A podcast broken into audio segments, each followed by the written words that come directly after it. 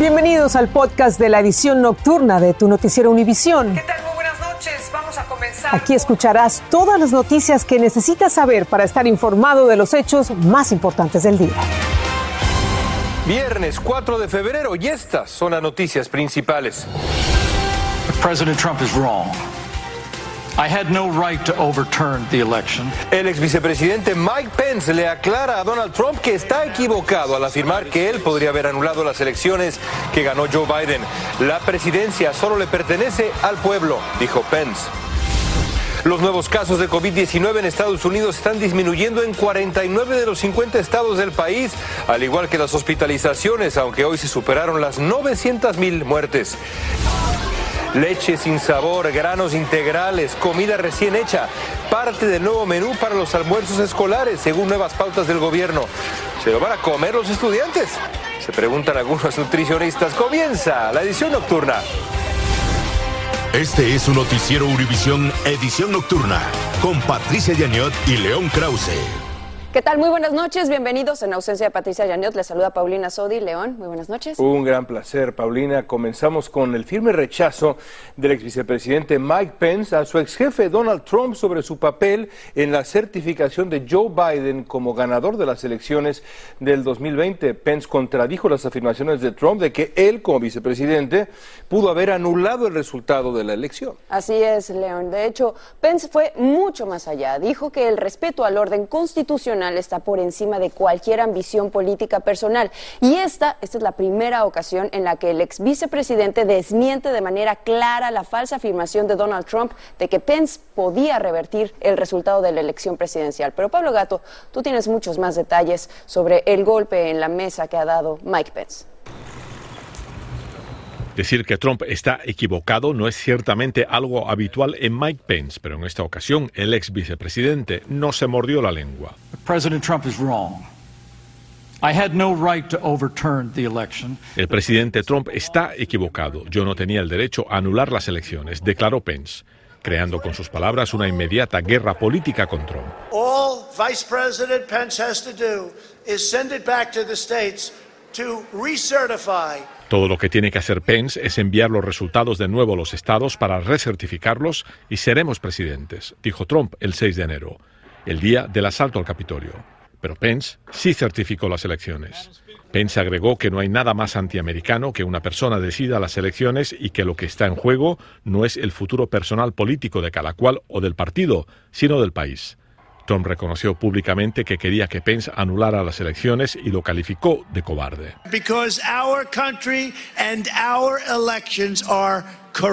Y ha seguido alegando que hubo fraude, pero sin aportar pruebas. La gran mayoría de su base lo apoya y es sin duda el líder del Partido Republicano, pero no sin grietas de respaldo. Trump ya pasó. Ya en realidad debería de entender de que las elecciones las perdió y sí, hubieron algunos casos de fraudes, pero no fueron tantos como para haber dado un resultado opuesto a lo que él quería. Él en realidad perdió y, lo, ya, que lo acepte, en vez de seguir atacando y seguir diciendo y seguir insultando. Muchos se preguntan ahora por qué Pence dijo esto en este momento. Algunos piensan que se quiere postular a las, a las, a las elecciones en el 2024 y por lo tanto se quiere distanciar de Trump, pero otros piensan todo lo contrario, que no se presentará y por lo tanto puede hablar ahora con mucha más libertad. Muchas gracias por la información, Pablo. Seguiremos, seguiremos atentos a todo este tema y esta controversia. Muy buenas noches. Por lo pronto le informo que el Tribunal Supremo de Carolina del Norte se dividió 4 a 3 este viernes al anular los nuevos mapas del Estado para los escaños del Congreso y de la Asamblea General. Su mayoría demócrata falló que los tribunales estatales tenían la autoridad para desechar los lineamientos diseñados para asegurar una ventaja republicana a largo plazo y en un Estado estrechamente dividido. Ahora la legislatura estatal tendrá que volver a trazar los mapas antes del 18 de febrero. La tormenta invernal que hemos seguido para ustedes a cada paso se desplazó al noreste del país. Ha dejado atrás al menos tres personas muertas y una estela de hielo y nieve. Esto desde Texas a Ohio, Pensilvania. Más de 340 mil usuarios siguen sin electricidad en una franja de disrupción que va desde Texas hasta Nueva York, incluidos 134 mil residentes en Tennessee. Las aerolíneas cancelaron hoy 9 mil vuelos, dan cuenta de demoras en más de 3 mil vuelos. Se espera que el mal tiempo siga el fin de semana. Por favor, cuídense. Hablemos ahora de la lucha contra la pandemia aquí en Estados Unidos porque hoy viernes se superaron las 900 mil muertes por COVID-19. 100 mil de estos fallecimientos ocurrieron en los últimos dos meses desde que se desató la variante Omicron. Sin embargo, las nuevas cifras revelan que los contagios están bajando prácticamente en todo el país. Rome de Frías tiene más detalles. Noticias alentadoras en la batalla contra el coronavirus. Los contagios han disminuido en 49 de los 50 estados, con una reducción de casi medio millón de casos por día. Hoy nos complace compartir que aunque todavía tenemos mucho camino por recorrer para volver a los niveles previos al aumento, continuamos viendo disminuciones reales. El número de estadounidenses hospitalizados con COVID-19 ha bajado en un 15%. Ya esto lo habíamos visto antes en el 2020 y en el 2021, donde suceden estos ciclos que cuando empieza un poco más lo que es los meses de marzo, abril, empiezan a reducir significativamente los casos. Por eso es importante en este momento no bajar la guardia. Sin embargo, Estados Unidos marcó otro trágico récord al superar hoy las 900 mil muertes por el virus. COVID-19 fue la causa principal de muertes en el condado de Los Ángeles, dijo la doctora Bárbara Ferrer, mientras el estado de California reporta 800 mil muertes en toda la pandemia. Actualmente el 64% de la población está completamente vacunada en los Estados Unidos y de acuerdo a los CDCs, el 42% de aquellos elegibles para la vacuna de refuerzo la han recibido. Me da miedo este, enfermarme a mi familia y a mis hermanos que son este, menores de edad, son alto riesgo también.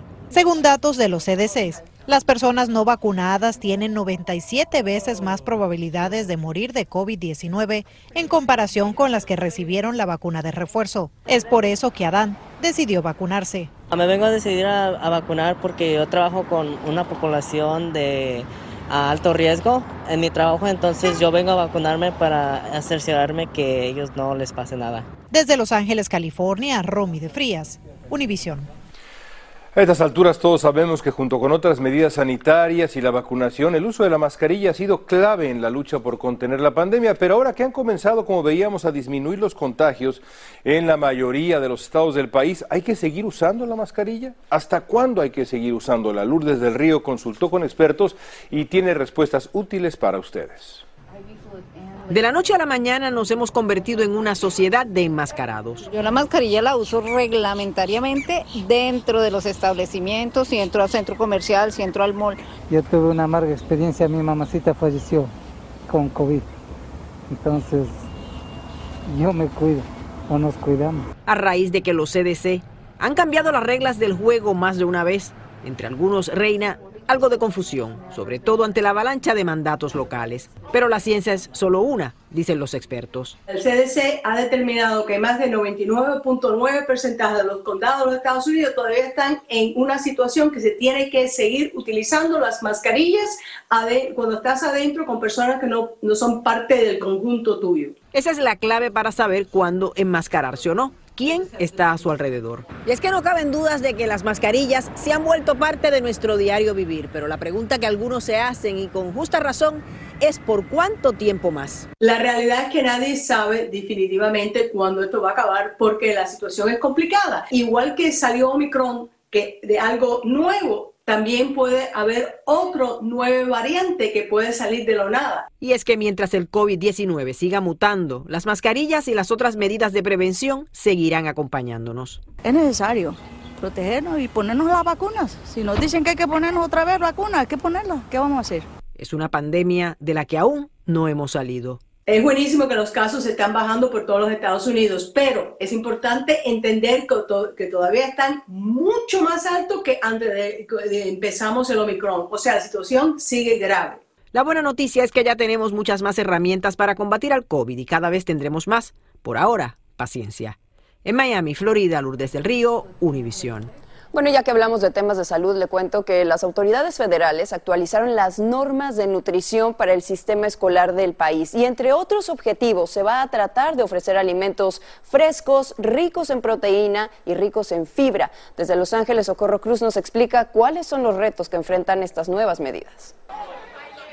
Las escuelas y proveedores de cuidado infantil en el país ofrecerán leche sin sabor, bajas en grasa o sin grasas, y al menos el 80% de los granos que se sirven en el almuerzo y desayuno cada semana deben considerarse ricos en grasas integrales y se les ofrecerá a los niños alimentos frescos, calientes y recién hechos. En el desayuno se da tres componentes, o sería lo que es la proteína o el pan entre o pan eh, la fruta y la leche. En almuerzo se da cinco, carne o carne alternativa, el pan o el pan alternativa, se da el vegetal, fruta y la leche.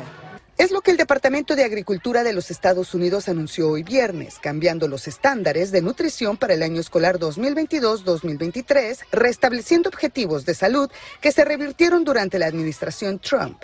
ya que los niños están aquí en la escuela en presencial, tenemos unos, unos, ah, unos retos que tenemos que hacer comida más saludable comparado como los cielos en el pasado. Todos los estándares de nutrición, incluidos los requisitos de frutas y verduras, seguirán siendo los mismos que los estándares del año 2012.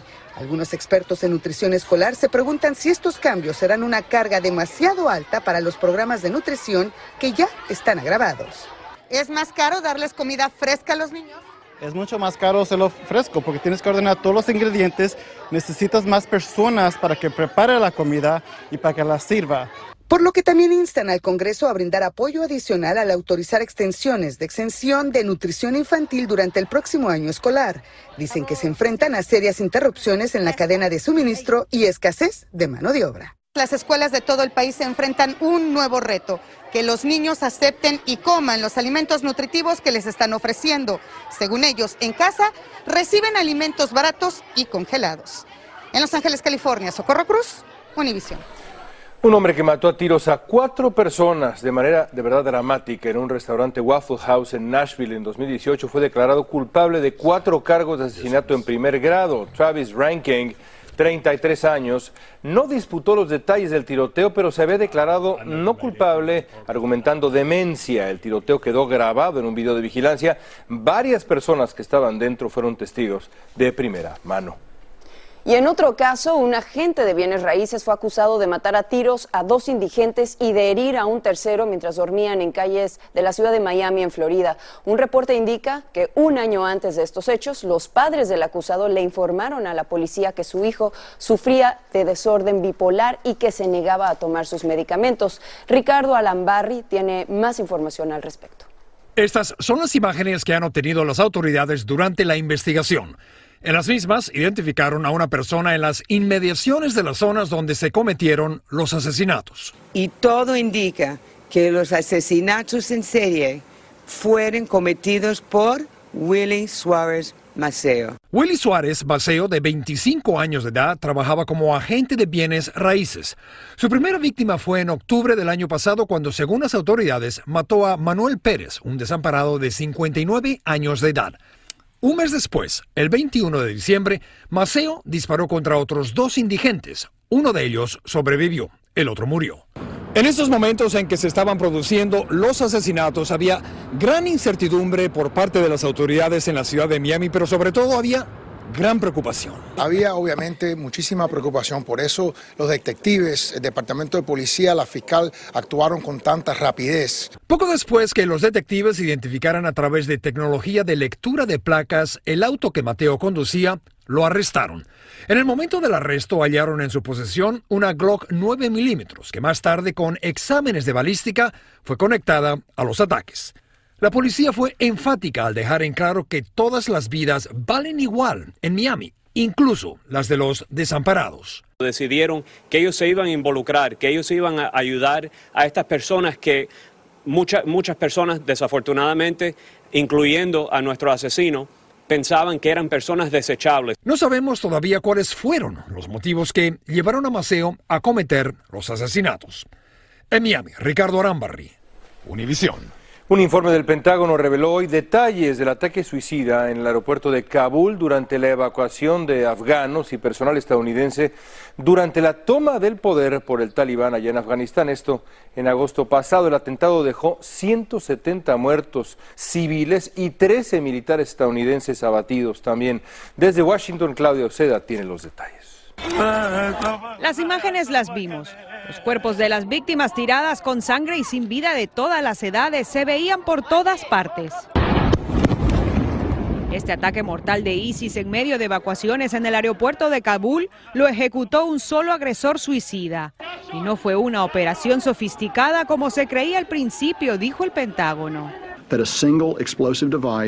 Un solo dispositivo explosivo mató al menos 170 civiles afganos y 13 militares estadounidenses, sostuvo el jefe del Comando Central. No hay evidencia de que estadounidenses o civiles hayan sido asesinados por disparos, fue el resultado de la investigación. Eso quiere decir que los talibán sí controlan Afganistán y que ISIS eh, no puede operar eh, de manera tan, tan libre.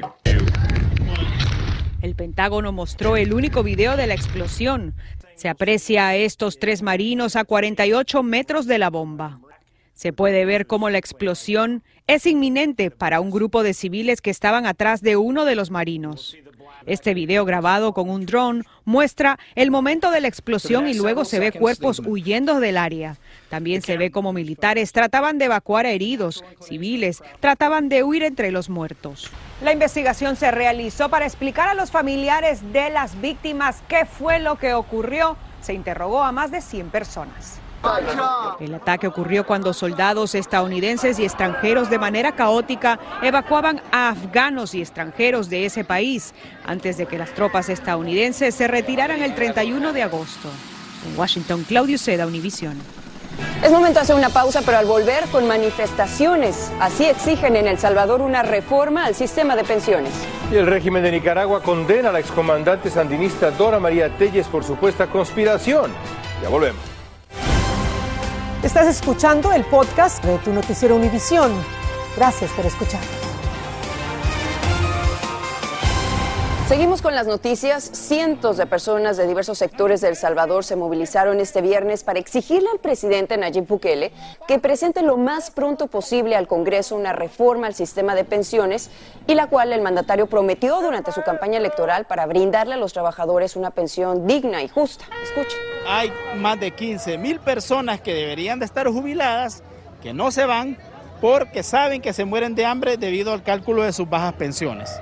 Muchos compañeros están muriendo en las escuelas y queremos nosotros que esta pensión cambie.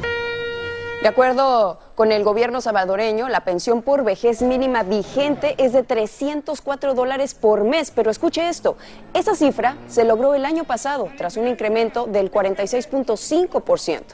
Y en Nicaragua, la excomandante sandinista Dora María Telles, quien acompañó al actual gobernante Daniel Ortega en la lucha armada contra Anastasio Somoza, fue declarada culpable del supuesto delito de conspiración. Los llamados juicios express que el régimen de Ortega comenzó contra opositores presos esta semana han sido criticados por organismos de derechos humanos que los califican de ilegales y arbitrarios y la Guardia Nacional Ucraniana, las Fuerzas Especiales y la Policía realizaron este viernes un simulacro de combate urbano en Pripyat, en la zona de exclusión de Chernóbil, mientras el país se prepara para una posible invasión militar rusa. Rusia respalda a los separatistas en el este del país, ha acumulado más de 100.000 soldados en la frontera ucraniana y exige garantías de seguridad, incluida la promesa de que la OTAN nunca admita a Ucrania.